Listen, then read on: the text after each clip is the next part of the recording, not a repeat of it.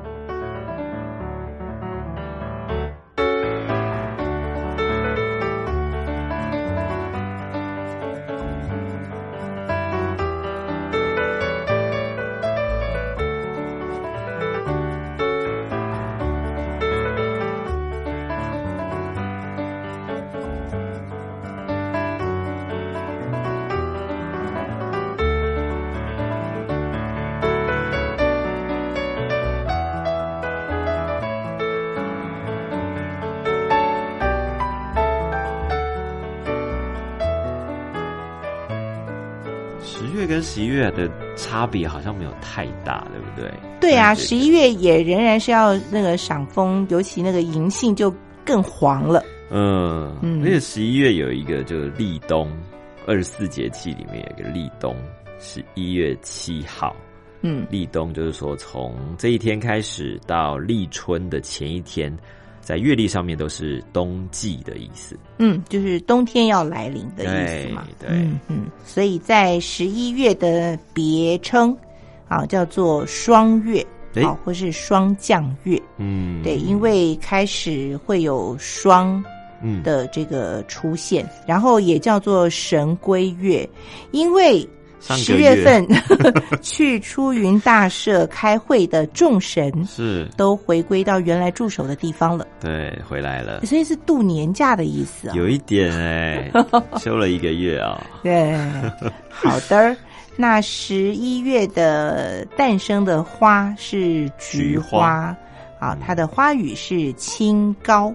对，嗯，然后在十一月，这个银杏呢就开始结果，对，哎，但是我听说银杏其实那个果实是有一点味道，狗屎的味道，你 讲的太直白了。所以在你的感觉，我觉得是这样，就是说，因为我之前去看银杏嘛，然后有那种银杏大道，嗯在东京大学里，面非常非常漂亮，尤其是大概下午的时候，又快要接近黄昏，就是说阳光是斜照的那个时候，哦所以阳光会穿越穿过这个银杏的叶子，然后洒在地面上。那因为银杏掉落就是掉的非常彻底，它 就是整片地上都会铺满银杏，然后走在上面我就超爱那种感觉，这种感觉是还蛮好的，但是呢，嗯因为踏来踏去，就是那个叶子就会把有点味道，对、嗯味道就会出来，然后你就会觉得很漂亮的场景，但是怎么会有一种怪怪的味道一直飘散在中间。弥漫其中？哎，但我好奇的就是，是你才觉得那不好闻，还是别人也会觉得不好闻？我一开始觉得说怎么会有这个味道，嗯后来我去查，还有是听人家讲，就是说，哎，原来银杏是很蛮臭的，就是 会散发出这个味道，特殊的味道。哎，对，对对对对。哎但是呢，很漂亮之外，很多人会去捡银杏，嗯银杏的那个果实，银杏果，这个是可食用的，嗯然，后俗称为白果嘛。对，它算是高级的果实耶。对，嗯那他在讲大家说，在采果的时候，采银杏果的时候，嗯，要记得戴上手套。因为怕臭味沾到嘛。不是诶、这个作者说他因为直接触摸果实而起了斑疹，所以哦他建议大家要戴上橡胶或者是塑塑胶的这种手套。嗯哼，嗯，会过敏。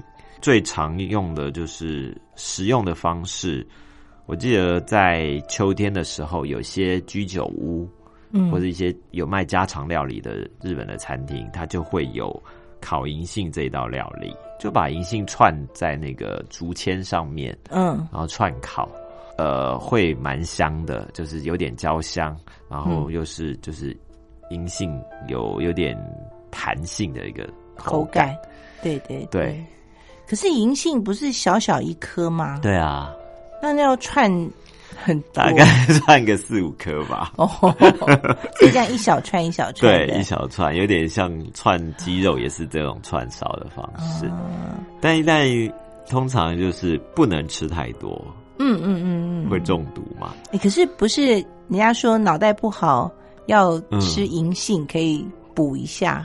有说有这个止咳，然后滋阴补阳的效果，嗯，等等。嗯。嗯不过你看啊，因为台湾不太有银杏，嗯，因为它是要在比较温带冷一点的地方。对，那台湾太热了，所以台湾种的银杏可能要在高山上才有。嗯，对，一般市区里是不太有的，是，就比较少看到。嗯，对，所以我们就不太有这种银杏什么采果啊、捡果啊，对，或是烤银杏的这种经验。嗯嗯所以如果秋天到日本的时候，可以特别点这一道料理尝尝，很有秋天的味道。对啊，有点限定的感觉。是。那另外呢，还有哪些食材呢？啊，苹果，苹果平常现在也吃得到了，可见你没有研究。哎，我又有研究了。好，您说说看。苹果是一年才收一次的，嗯哼，所以你在比如说像我们这书里头介绍，十一月苹果成熟采收，是那所以你七月吃到的苹果是哪里的呢？呃北海道的吧，或是国外的啊？好吧，在日本的情形是我不知道，但在台湾哈、因为我真的去研究过，嗯哼，在台湾如果是到秋天以后，冬天开始吃的苹果是北半球的苹果，嗯。就日本啊、美国啊，还有法国，嗯，现在我们都会有。嗯。那到夏天的时候，我们在五六月、七八月吃的那个苹果是南半球的苹果，嗯就是南半球的秋天的苹果，那就会吃到什么南非的，嗯或是智利苹果，嗯嗯，或是纽西兰的苹果。嗯，对，这是个人贡献一点对苹果的小知识。好的，嗯，那到立冬在日本也是一个很重要的事情哈。对他们立冬竟然说这一天呢适合泡澡，泡澡。台湾的话，立冬那天是要补冬，啊。就是要吃什么姜母鸭啦，嗯哼，呃麻油鸡啦，嗯就是那种补身体，让你可以热食补，食补。嗯，但是日本这天是要泡澡，对，但是日本平常也是都在泡澡啊，就是。这天要泡的特别认真，对。还是水温要高一点。然后呢，可以加入菖蒲或者是柚子。嗯，对，据说入狱的习惯习俗是来自于六世纪的佛教，那传到中国到日本之后，嗯呃，入狱有去除七病、得到七福这样的一个说法。日本说的这个 “fulo” 就是来自于日本的室，那种教室的室，就是充满蒸汽的空间。泡浴的种类就很多喽，花样很多。它这里头有写牛奶，还有洗米水，还有清酒，还有碳酸浴。嗯哼，碳酸浴就是一大匙的柠檬酸和两小匙的小苏打粉，这好像洗东西的感觉，这可能要很脏的时候来用。真的真的。对，或者还有泡盐巴的或艾草的，基本上就是好像都可以放在水里头，泡在水里洗一洗。增加一点。那前面有加什么柚子啊、菖蒲啊，柚子，我觉得还蛮有趣的。柚子也是会香香的。对对，有香气。嗯，好。那在这里，他有介绍了一个比较特别的东西，哎叫做风吕敷，对是指一个那个包巾，对，嗯，因为风吕敷就是以前如果要去公共澡堂洗澡的时候，都会把要一些换洗或者是脱下来衣物，就是放在风吕敷里面包起来。不是放在一个木盆、木桶里面，那种也也有，但因为他们会怕这个会搞错，在澡堂里面置物的时候不知道哪一个是哪一个，所以他们就会在风吕敷上面做一些设计，就有一些家徽的设计、来做区隔。对，所以图案就会可以做一些分别。对，所以风吕敷的图案也是它的一个特色。嗯嗯，那包法也当然也是很多不同的使用方式。它其实最简单，就只是一一张很大的方巾，方巾而已，对对不对？对，嗯，但是它这里就会教你怎么打结啦，怎么包起来，对，然后也可以变成什么装葡萄酒的，对，或者是面纸盒，嗯，嗯。其实都很蛮简单的。嗯。我以前就有学过，就是包葡萄酒，它是把两罐葡萄酒的酒瓶瓶底相对，嗯。然后放在方布巾上面卷起来，嗯然后再把它对折绑起来，就可以提出去了。嗯嗯，对，在一次要带两瓶送人的时候，但其实用现在的角度来看，它是很环保的一种做法，对对不对？对。其实应该要再讲到，就是说我们的妈妈或祖母，他们小时候没有塑胶袋。嗯，这种东西的时候，他们都拿什么来装呢？对。哎，其实也是用布巾，对，好。布巾的用法很很多，对，嗯。那只是后来大家都觉得塑胶袋更方便，嗯。嗯，那就慢慢的就都变成用塑胶袋来取代。嗯，对，但现在因为反正禁塑的政策嘛，是 好像我们其实是可以再试试看用这种布巾的方式来包东西。在日本用布巾的这种习惯其实还蛮频繁的，嗯嗯嗯。就会有很多不同的功能。嗯，对。对，我看日剧也是，在以前没有行李箱的那个年代，对，对他们也是用布就可以包一包。包一包，好就可以出门了。是。嗯，大家或许如果身边有日本朋友的话，尤其是女生，就你可以问他说：“哎，你今天有没有带布巾之类的？可能或者是手帕，或者是那种比较长型的，他们可能都会身边都会带着几条。”对，因为有时候可能擦汗啊，或擦手啊，嗯或者也可以包头啊，就是有时候工作的时候、做头或者什么巾，头巾，绑头发，对，或是包书，或是包很多东西都可以使用，哇！所以他们真的会随身旅行的时候会随身携带。那他们平常用的那个也叫做风吕敷吗？还是洗澡的那个要特别？呃，有一种叫做湿手巾，就是它比较长条形。嗯那现在有些会把湿手巾当做是一个装饰，就是可能长条形，然后挂在墙壁上。那它也会依据不同的季节，会推出不同印花、纹路、图案的这种湿手巾。哦对，那个有比较。呃，反而好像比较轻便，而且它不会太昂贵，嗯然后嗯，可以嗯汰换很快的。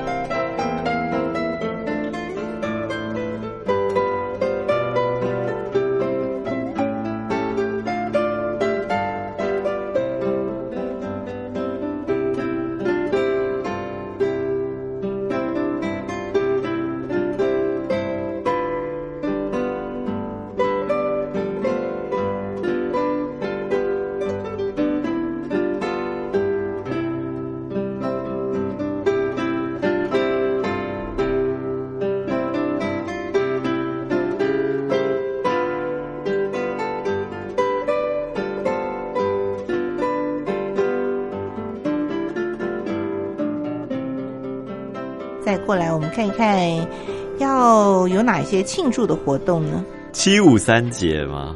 嗯，十一月十五号，对，也是一个为小孩所设置的节日。哎，他们一年四季好像帮小孩设计的仪式还挺多的对。他们真的很重视教育嘛，是这个说法，只希望孩子都可以平安的长大。为什么叫七五三节呢？因为小孩、小男孩三岁和五岁，小女孩三岁跟七岁的时候，嗯都会庆祝这个节日。他们也会在服装上面会不太一样，比方说，呃，三岁的时候要举行留发祝贺，就是说，哎，就不用再剪头发，可以蓄发了。嗯，那或者还有一种叫做垮着祝贺，就是说小男孩在五岁的时候穿上和服的裙裤，那女孩就是七岁的时候就会举行束带祝贺，也就是说跟大人一样，不再用绳子，而是用腰带束和服。嗯嗯，就真的是长大了。嗯，好，虽然才三岁、五岁、七岁，但是也等于是利用一些仪式告诉孩子说：“你已经三岁喽，你已经七岁喽，压力好大，你不可以再像以前一样。”有一种暗示他你长大了，是是是，就是透过这些仪式或者是祭典，有一个成人成长的一个意味在。没错，那再过来。有一个叫做我觉得蛮有趣，是叫有知识。嗯，我也觉得这个很特别耶。对，它是在十一月的有日，就是呃每一个月会有什么子丑寅卯辰巳午未申酉戌亥这种那个不同的日。对对，那所谓的有日，他们就会在全国的鸠神社当中举行祭典，祈求开运、招福，还有生意兴隆。嗯，他们要准备一个东西很好玩，对不对？对，那个叫做熊手，看起来其实还挺可爱的。因为它是有里面会有爪子，就是有点像爪爬这样子的一个道具，就是用竹子所做的。那它除了爪爬。这个竹道具之外，那它另外还还有很多的装饰，比方说它会有鱼，然后有龟，有米袋这些嘛，希望可以招来好运跟财运，是一个象征生意兴隆的吉祥物。这很特别哦。他在讲的时候，就是说你在购买的时候，呃，只能越买越大。每一年，每一年都会有一个，比方说有之事或者有日这样的一个庆典嘛。嗯，那就会买熊手挂起来，就是祈求生意兴隆。嗯，但你第二年买的时候，你一定要买到比前一年的熊手要来的大。所以它就有各种的 size，对，有小到像手掌以内的大小，嗯，然后也有大到像脸比脸还大的这样的一个尺寸。哇，那一开始不要买太大，对，它就是鼓励你一开始不能贪心，因为它只能越来越大。对对，不要贪心。那像那种百年老店。有两百三百年的，是那他们的熊手怎么办？他就已经做到一百年，应该做大一点，应该也没关系啊，大一点点就行了吧？好，嗯，对，这个有知识啊，它的那个装饰品很特别。对，那在十一月份还要提供给大家的就是治疗感冒的民俗疗法。虽然我也有点怀疑，到底这些是不是很有效了？有你有试过哪一个？诶，应该是可能姜茶姜茶吧？对，就促进这个排汗嘛，让身体比较温热。因为姜茶是台湾比较可能看得到，我们会就是你有刮掉的时候，要那个黑糖加那个姜母茶这样去煮。对对对，就辣辣甜甜热热的，对，这样吃。对，嗯，但其他的像什么葱啦。白萝卜啦，或是梅干、梅子干，对，或是蛋酒，是这些在在台湾就比较少看到。嗯，珊姐自己对于治愈感冒有什么自己的方法吗？治愈感冒的方法，我个人也没什么，就就是休息。我个人的体认啦，是你感冒其实就是休息了，一个 sign，一个。身体的讯号，但是我比较会在意就是预防。啊，嗯，你当然还是尽量不要得到，对对。对，不要得到。现在大家很多人用法就是戴口罩，是。你如果是出入一些公共场合的话，就要戴口罩。对，我的方法就是第一个你要多洗手，嗯，尤其是你搭过什么捷运啊，去过一些公共场合，你你进到下一个地方是就是先去洗手。对对对，我觉得多洗手的确是还蛮有点帮助的。对，还有就是带一条那种小一点的围巾，就是喉咙这边，你尽量保持它是一定的温度，不要冷到的话，其实也还是有点效用。喉咙跟我觉得后颈的部分都蛮重要的。对对，然后像这边的，他有讲一个白萝卜糖浆，嗯，的制作可以让你抑制喉咙发炎。嗯，对，那我自己有一个我觉得蛮有效的方式，嗯，尤其是像我们常常讲话，那有时候感冒之后声音就会嗯。差很多，但是要很快的治疗。我觉得用蒸喉咙这个方式蛮有用的。蒸喉咙，对，耳鼻喉科有一种机器，它是会不断的喷那个蒸汽，蒸汽。哦。对，但如果你家里呃没有这个东西的话，我觉得也是可以。我自己有试一个方式，就是呃热水壶的热水会有蒸汽嘛？对。然后你就用吸管去吸那个，但是不要吸到水，你会 灼伤。